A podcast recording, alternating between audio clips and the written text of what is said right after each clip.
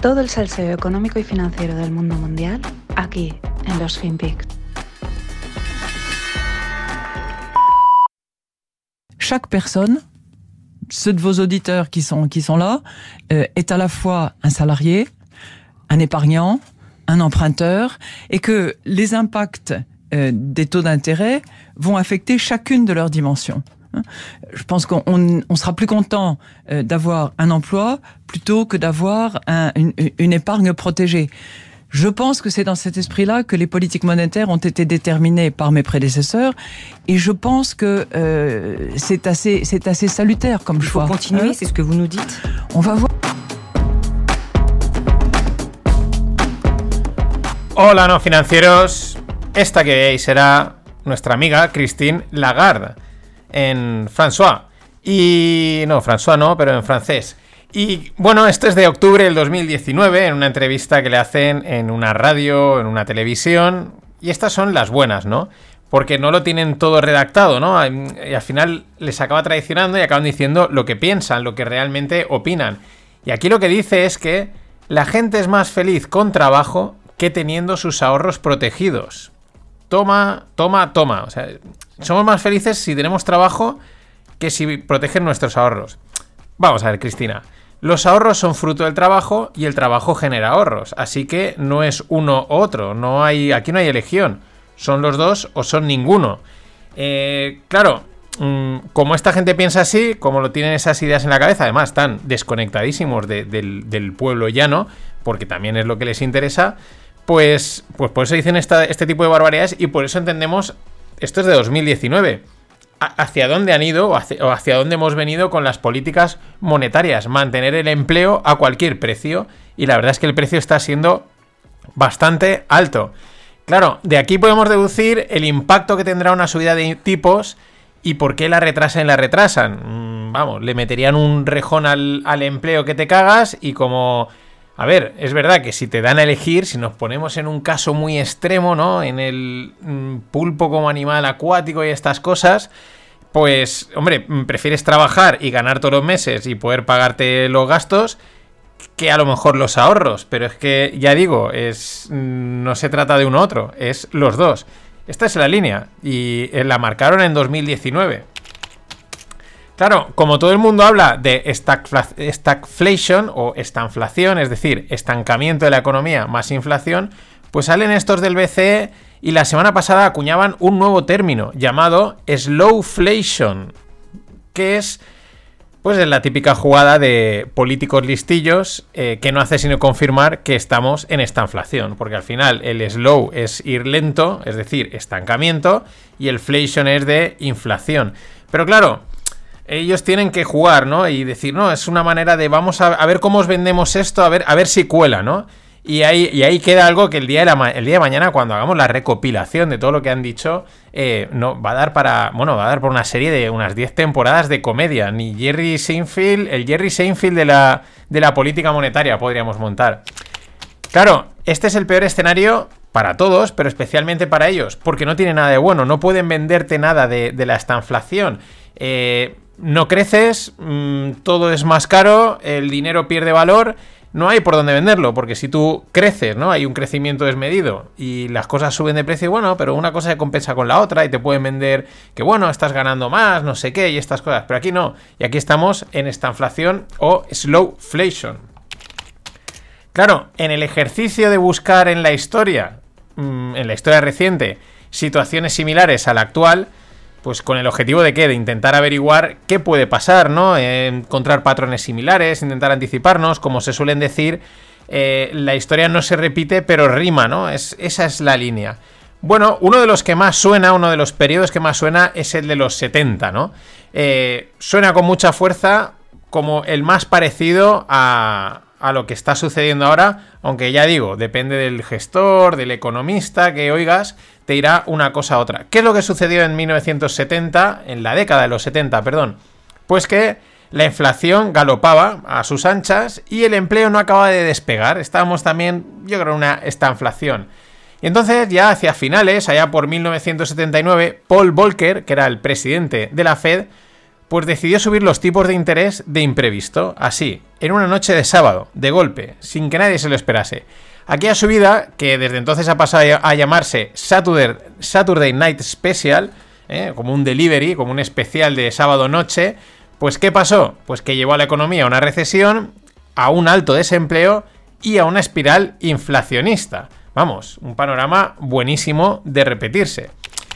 En aquellos años lo que se dice, o lo que ahora está claro, porque claro, al toro pasado es muy fácil analizarlo, es que los bancos centrales iban muy por detrás de la curva, es decir, la inflación estaba ahí apretando y ellos no tocaban tipos. En comparativa, ahora se dice que los bancos centrales actuales van incluso más por detrás de lo que ya iban en aquella época. Es decir, de repetirse o derrimar la historia, pues es para ponerse a temblar. Sin embargo, nuestro amigo G. Pau, Jerome Powell y su pala de oro, pues cree que puede conseguir un, aterrizaje suave de todo esto. Ya no dudan de la recesión en Bloomberg, en, en, en Bloomberg, últimamente no sé qué pasa con las palabras, en Bloomberg dicen que, eh, bueno, ya dicen que la recesión es inevitable, la inversión de la curva de tipos, que ya está hablando todo el mundo.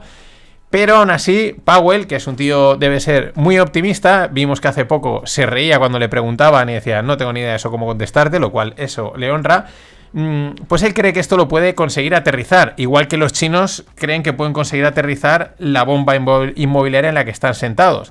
Pero bueno, como estamos, como decía hace poco en el podcast que grabé con Greg, que le llamé la normal anomalía o la anomalía normal, porque ya lo raro es lo normal, pues podemos abrir eh, apuestas a saber qué sucede. Y nuestra amiga Cathy Wood, Crazy Cathy, mola siempre hablar de ella, pues está más pillada que los bancos centrales con la política monetaria.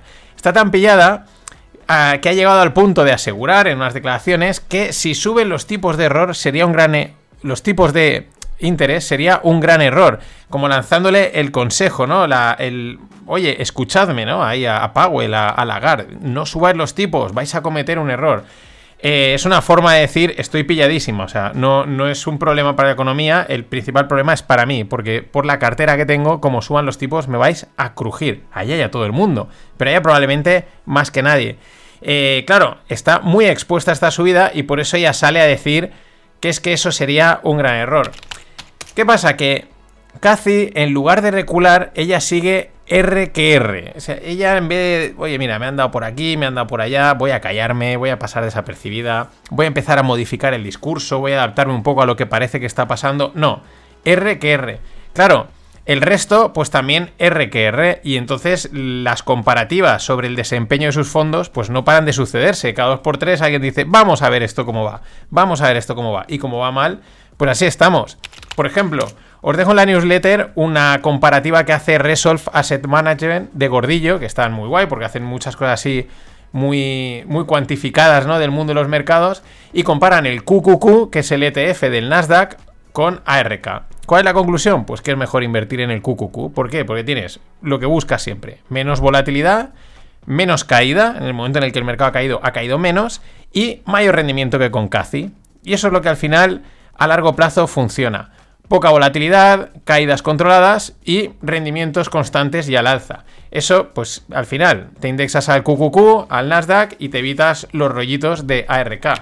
Pero es que, siguiendo con los paralelismos históricos, alguien publicaba, que también lo tenéis en la newsletter, el gráfico que compara el desempeño de ARK con la burbuja.com, la del 2000, cuando petaron todas las tecnológicas. Y es que es un calco, es idéntico es igualito. Es como si, oye, lo han replicado menos un trocito, es exactamente igual. Lo cual a veces te iba a pensar que los mercados los mueven las personas o las máquinas, la psicología y probablemente eh, detrás de todas las burbujas la psicología, los procesos son los mismos. Esto, pues, cuando tengamos bastantes datos de bastantes burbujas se podrán estudiar con detalle. Eh, lo malo, pues que aún le quedaría un último tramo de caída, con lo cual casi debería estar temblando. Igual piensas, oye, qué manera de cebarse con Cathy, ¿no? Y, sí, pero es que, es que la amiga se lo busca, es que ella, R, que R, ella en vez de cambiar de...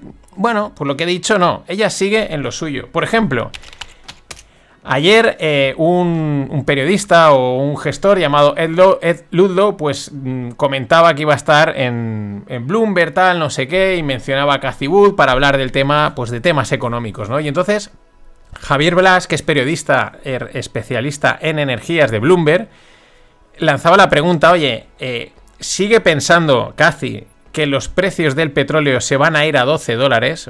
fijaros que aquí Javier Blas le está lanzando una mano abierta, ¿no? Es decir, estás, estás, es tu momento para, eh, para echar para atrás, ¿no? Para recular y decir, no, es que cambia mi perspectiva, ahora lo veo de otra manera.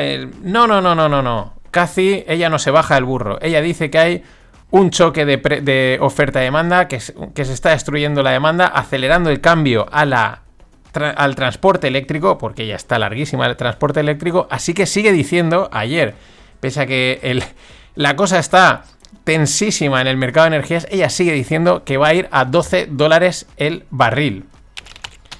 Pero ahora ya esto último es de traca. Esto, claro, ya digo, la gente se las, se las queda guardadas y cuando vienen estos momentos las sacan, ¿no? La hemeroteca. En febrero de este año, hace nada, hace apenas un mes y medio, dos, Cathy Wood vendió todas las acciones que Arrecat poseía en Twitter. Bueno, bueno, bueno, bueno, todas. Diría, esto no le veo futuro. Y entonces llegó su, yo creo que ex amigo, porque ya tramaron el movimiento de Tesla, eh, Elon Musk ayer y dijo, va, pues compro Twitter y lo que ya sabemos, un 25, creo iba a subir un 30%, que es una barbaridad. Esto es, esto es Wall Street, aquí no hay concesiones, amiga. Y hablando de Twitter y, de su reciente Star Holder, que es Elon Musk, bueno, va a entrar en el consejo de administración, evidentemente con ese con ese porcentaje raro es que no entrase, con lo cual se, se, eh, se oyen o se mueven, eh, suenan cambios para Twitter, pero es que aquí tenía que haber algo más después de ese movimiento de un 25% ipso facto. ¿Quiénes están detrás? Pues los hedge funds. Los hedge funds se enteraron de la jugada, empezaron a ver las compras, empezaron a ver que debía haber algún movimiento y se lanzaron la semana pasada a hincharse a calls. Empezaron a comprar calls de Twitter a tope. Ya sabéis, be first, be smart or cheat. Y de Cathy a otra estrella de las inversiones tecnológicas que también está en unas horas un poco flojas. Me refiero a Masayoshi Son de SoftBank.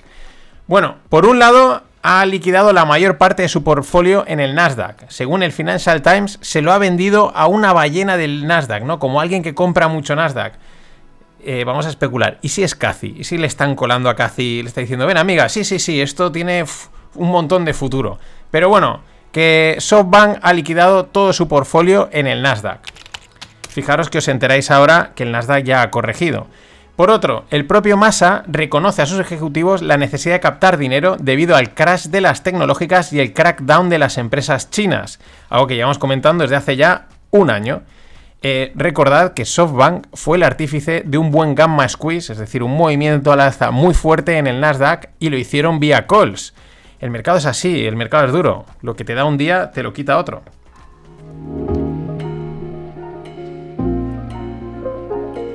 Y nada, un saludo a José Ángel que paga cañas, gildas y además con inflación, ¿eh? Con inflación. Nos pusimos hace un año a fomentar la inflación y lo hemos conseguido. Gracias, José.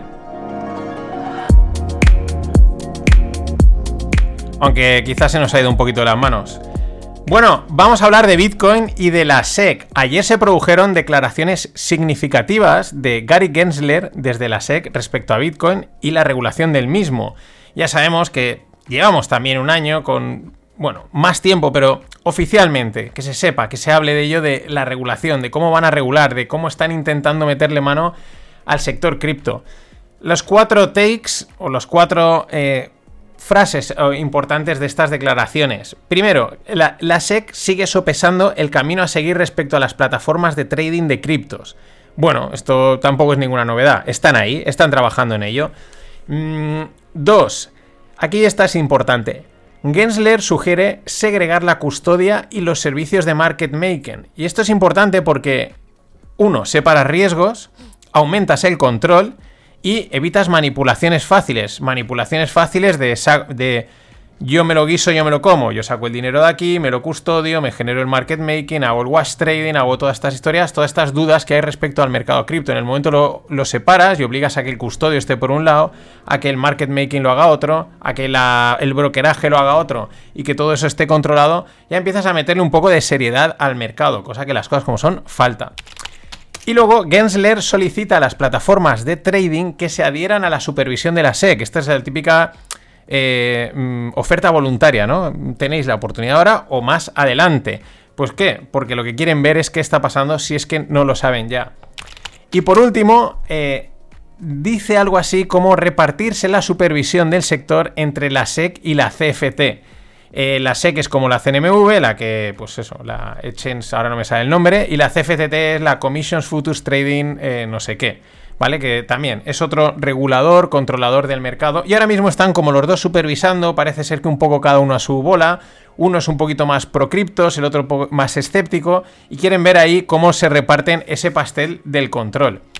A ver, les está costando esto de la regulación, pero avanzan. También hay que decir que es algo que tienen que regular bien y sin fallos desde el primer momento, porque, bueno, las implicaciones son fuertes. Por eso quizás van a su paso, sin prisa, pero sin pausa. Y por último, la tesis que dejaba ayer Dumber en su newsletter de por qué la SEC no aprueba ningún ETF de spot Bitcoin, eh, o decir, llamado entre comillas Bitcoin físico, y sí que aprueban los ETFs de futuros. Digamos que los ETFs de futuros, que son los que se han aprobado ahora, eh, se mueven dólares en ambos lados, en la compra y en la venta. El que compra el. Pues muchas veces se arbitra. Entonces, el que compra el ETF, el ETF luego está comprando futuros. Y al mismo tiempo, a lo mejor por otro lado, el que ha comprado el ETF está vendiendo los futuros para arbitrar el precio, ¿no?